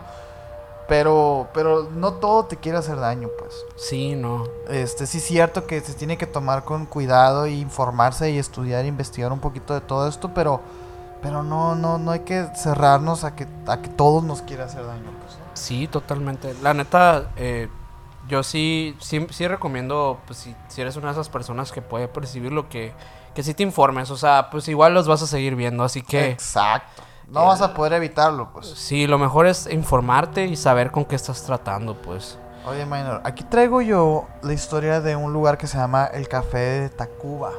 Ok. Como Café Tacuba. Café yo, Tacuba. yo no sabía, pero me imagino, no, no me cercioré, pero la banda Café Tacuba mexicana, me imagino que tomó el nombre de esta leyenda. Ajá. El Café de Tacuba, güey, es un lugar que lleva como 100 años ya abierto. Es de estos lugares de Ciudad de México que son hermosos, así que son palacios, ¿no? Sí. Este, este era el hogar de un- de- del convento, de un convento que había enfrente de una iglesia, que el día de hoy esa iglesia ya es la biblioteca del Congreso. Ok. Eh, en esos entonces, este era el convento en donde vivían ahí las monjitas, ¿no? Las personas así religiosas. Y justamente en la parte trasera, en donde se sitúa ahora la cocina del café de Tacuba, ahí es donde precisamente dormían las personas que tenían delirios mentales. Ok. ¿no? Era como, eran épocas de la colonia, estamos hablando de hace 100 años, güey. Este, el, el convento se llamaba el Divino Salvador. Se dice que cuando, los- que, que cuando el hospital... Ah, porque después de esto empezó a ser un hospital, ¿no? Se cierra, cierra todo esto, empieza a ser el hospital psiquiátrico en donde ahora es la cocina del Café de Tacuba. Ahí era el hospital psiquiátrico, como dije, donde dormían ahí las personas con delirios mentales. Un día ese lugar empieza a ser mixto. Empiezan a recibir también tanto a hombres como a mujeres. Y se dice, la historia habla de que un interno se enamora de la madre superior del convento. Pero el vato, güey, inmerso en su locura, la asesina. Ajá. Asesina a la madre ahí en ese lugar. Evidentemente padecía de sus facultades mentales. El pues. vato padecía de sus facultades mentales de- dentro de su histeria y su obsesión. Asesina a la monja este, en la cocina. Entonces se dice, güey, que, que, que, que, que el espíritu de esa, de esa madre superior quedó ahí como, la, como el- la monja del café. Y se dice que en las noches en el café de Tacuba se escuchan los, los, los quejidos y los suspiros penetrantes de este ser. Lo interesante de todo esto es que hay un video, güey. Ah, neta. Hay un videíto ahí por ahí en donde aparecen tres personas en la cocina pues haciendo sus panecitos y todo esto. Y de repente los tres, eh, o sea, vamos a ver el video aquí. Voy a tratar de describirlo un poquito para las personas de Spotify. En la esquina del- de, de la cocina se, se, se, se divisan dos piernas, pero solamente las piernas. Pero lo interesante es la reacción de los tres cocineros, güey. Los tres al mismo tiempo se sacan de onda, así. El, el video no tiene, no tiene sonido porque es de seguridad, es un video de seguridad. Entonces, nada más se ve cómo voltean los tres y se ve cómo platican entre ellos, así como, eh, ¿qué fue eso? Asustados, al- alteraditos, pues. Y van y se acercan a, a la esquina donde aparecieron estos, estos pies y, y- y se salen. Y ya después se salen. Una vez después vistos estas, estos metrajes de las cámaras de seguridad, aseguran los tres haber visto a una mujer, güey en la, en la parte ahí. Cosa que no se ve en el, en, el, en el video. Sin embargo, los tres al mismo tiempo dicen, sí, es que lo vimos. Y en el video nada más se ven como dos piernitas. Se me hace muy interesante el contraste del video y del testimonio. Porque en el video sí se ve que apareció algo. A lo mejor algo que no pudo captar la cámara. Pues. Ah, ok. Pero los, los- los tres hombres lo, lo vieron y es, y es impresionante. Digo, es un lugar que te digo, tiene, eh, tiene esta historia que tiene mucho, mucho, mucha carnita y pues es muy antiguo. Ajá, ¿Sabes? sí. Entonces, No, pues sí- siempre, siempre hay algo. Sí está muy interesante. El lugar tan antiguo siempre, siempre, siempre es muy probable que exista algo. Ajá. Que lo perciba la gente ya es otro tema, ¿no? Pero que ah, algo va a haber, algo va a haber. Como lo hablamos eh, ya los que habrán visto nuestro capítulo con Antonio Zamudio, es que, pues la verdad es que en todas partes hay algo. En todo, en todo lugar, en todo momento hay algo. Sí, sí, sí. No más que no lo vemos. No, no entra en nuestro espectro de visión. No tiene que ser un lugar antiguo, no tiene No. que ser un lugar con una historia detrás o un lugar embrujado, no tiene que ser nada de esto. Obviamente, los eventos traumáticos, los eventos que hemos platicado un poco el día de hoy, tienen que ver con, con, con que ex- exista una mayor probabilidad de un evento paranormal fuerte. Porque estas almas, al ser sacadas de la vida de una manera tan brutal, tan brusca y tan horrible, es muy probable que se hayan quedado con, con la sensación de que no terminaron lo que tenían que hacer en vida. Y por obvias razones vamos a seguir viendo ese loop temporal de estas entidades queriendo manifestarse una y otra vez en un mismo espacio temporal, pues, y en un mismo espacio físico. Tú traes más, más lugares, güey. Tengo un lugar más eh, que me gustaría compartir ya para pues ir terminando Sí. también el capítulo. Yo también tengo uno, pero es cortito el mío. Pero dale tú, güey. Eh, también voy a ser breve, eh, pero es básicamente de un caso que ya a lo mejor muchos habrán escuchado, que es la casa Mijangos, que también es conocida como la casa llena de la mismísima llena de Querétaro. Ah, sí vi esa, E- güey. este, este caso es muy interesante porque, Ajá. bueno, eh, todo se remonta a un- una personaje que es Claudia Mijangos, que fue una madre, esposa, eh, Ganadora de certámenes de belleza y todo, la, la Ajá, chica, sí, ¿eh? sí, sí. Que pues tú Estaba ya, ya- ya tenía una vida, digamos, normal eh, con su esposo y, sus, y sus hijos e hijas. Eh, pero llega eh, pues a pasar ciertos eventos con su esposo donde él empieza a ser, digamos, un poco violento con ella y su familia, con sus hijas y con sus hijos. Se habla hasta incluso de abusos y un montón de cosas que supuestamente pasaron. Eh, con el tiempo ellos empiezan a tomar terapia de pareja y todo este rollo, eh, pero pues no tienen ningún resultado. Entonces, eh, Claudia supuestamente empieza a tener una relación con un padre católico, ¿no? Un padre que, de esos que dan misa, vaya. Vaya, vaya, vaya. Eh, esto también eh, pasa de ser información que el, el esposo eh, se percata y obviamente pues ya como a, a este punto él ya la deja, ¿no? Porque intentó pues reconectar la relación y todo, pero Lo ya... intentaron, vaya. Sí, o sea, ambos ya estaban en una relación muy tóxica, por así decirlo. Ajá.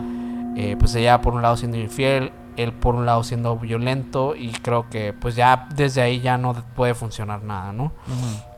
Entonces, eh, Claudia empieza a tener eh, desde esos momentos, desde, desde, desde el momento que la deja formalmente su esposo, empieza a tener episodios como ahorita lo platicamos de, de otro personaje, eh, como de un tipo de esquizofrenia, de alucinaciones, Psicosis, de una ¿no? psicosis, de específicamente voces que le hablaban, que le hacían creer que eran ángeles. Ahí están otra vez esos ángeles. que le decían que que que las liberara, que los liberara a todos, a su familia. Entonces un día, 24 de abril de 1989, en Querétaro, se empiezan a escuchar los gritos eh, de esta casa de una niña gritando, no mamá, no lo hagas. Tiempo después empiezan la policía a llegar al lugar y se percatan ya al investigar este, este espacio. Terrible no mames. Eh, ah, perdón, eh, me, me salté una parte, pero realmente una amiga es la que va al, al lugar porque Ajá. escucha muchos ruidos, escucha cosas.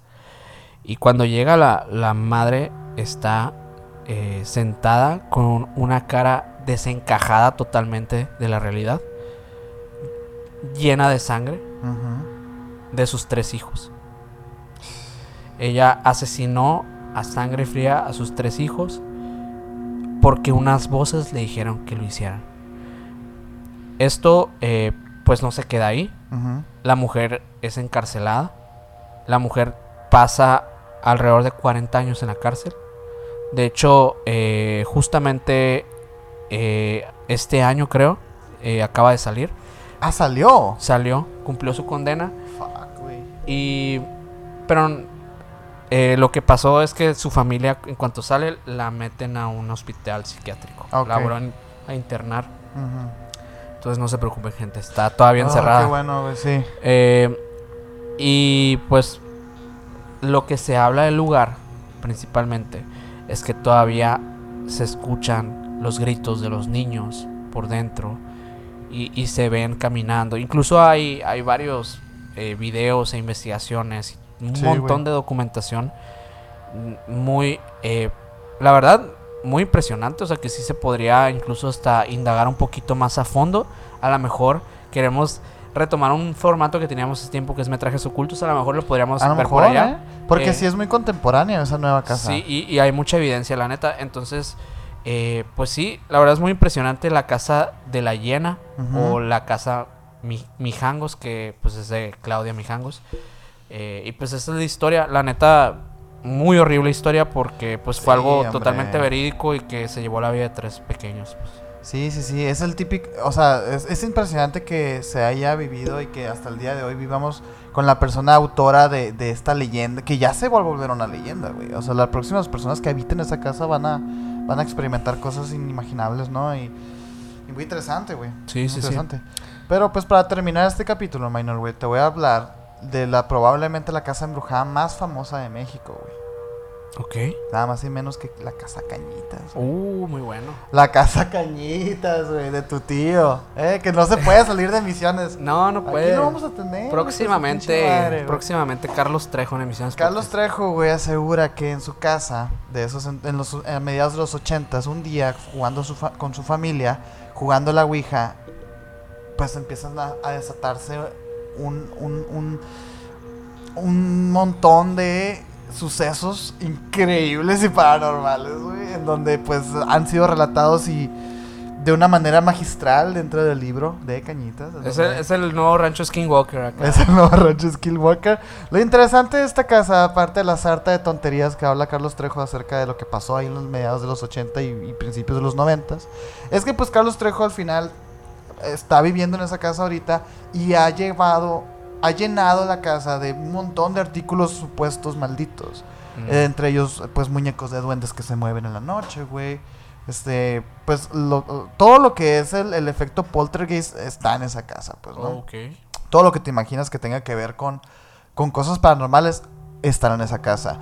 Sí, la verdad, pese a quien le pese, o sea, sí se le reconoce como la casa más embrujada a nivel México, güey. Por lo menos mediáticamente. Sí, mediáticamente. O sea, por lo menos mediáticamente tú hablas de cañitas y hablas de casas embrujadas, pues.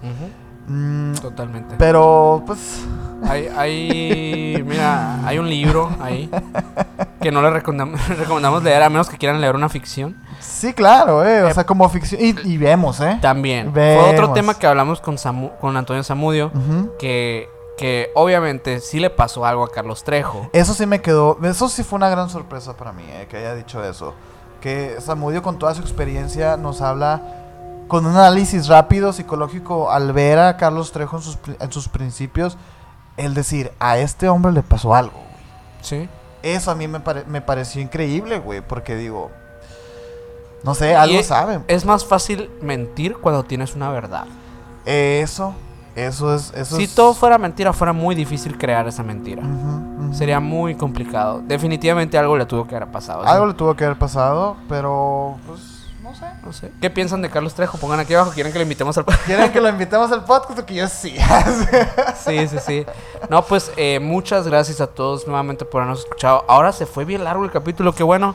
Sí. Eh, Esperamos se- lo hayan disfrutado igual que nosotros. Sí, la espero. verdad, ¿eh? La neta lo disfrutamos Oye, muchísimo. y saqué cosas, ¿eh? Igual y puede haber una segunda parte. No, totalmente, El güey. callejón del aguacate, güey. Este, saqué un. Pues no, casi no hablamos las carreteras. Del, Sí, del- ahí, está la cueva del diablo también. Están, Ey, hay, hay, hay muchas cosas, muchas cosas. La casa que se regala también. Hay muchas, muchis- casa que se regala, muchísimas cosas que quedaron ahí pendientes. Pero pongan aquí abajo si les gustaría una segunda parte. Por favor, díganos. Eh, igual, si tienen otro tema que quieran que, quieran que tocamos, con muchísimo gusto. A nosotros nos encanta que nos digan. Eh, pues bueno, eh, no olviden suscribirse a este canal de YouTube. Estamos con emisiones podcast en todas las redes sociales. Y también en Spotify nos pueden seguir si nos estás escuchando por allá. No olvides entrar a nuestro grupo de Facebook, únete a nuestra comunidad para que podamos estar más cerca de ti. Y pues a mí me puedes seguir como Minor Córdoba en Instagram. A mí como Castellón Sergio en Instagram. Y pues muchas gracias la neta. Gracias, Muchas gracias, güey. muchas gracias Mike también. Y muchas gracias también. Ya vi que viste pinche Minor. También pueden llevarse mi libro, güey, si quieren. mandando mensajito directo a emisiones o a mí en mi personal. Este, nosotros vamos a hacer todo lo posible por hacérselos llegar. Yo sé, Minor, que no hay mucha gente que nos escuche igual de aquí de Hermosillo. La gente que nos escucha aquí de Hermosillo ya compró su libro. Así que me voy a esforzar más, te lo juro, por hacerles llegar a toda la República mi libro Un Insomnio Diferente. Este, a la gente le está gustando mucho, güey. Sí, a mí Y- me está gustando mucho, güey. y la verdad es que muchísimas gracias por el apoyo que he recibido. Este es un proyecto muy sincero y muy del corazón. Total. Y, y pues nada, muchas gracias, Minor, de nuevo. Es, ah, cabrón. Muchas gracias, Minor, de nuevo. Y nos vemos la próxima semana. Gracias, hasta luego. Entonces, nos vemos.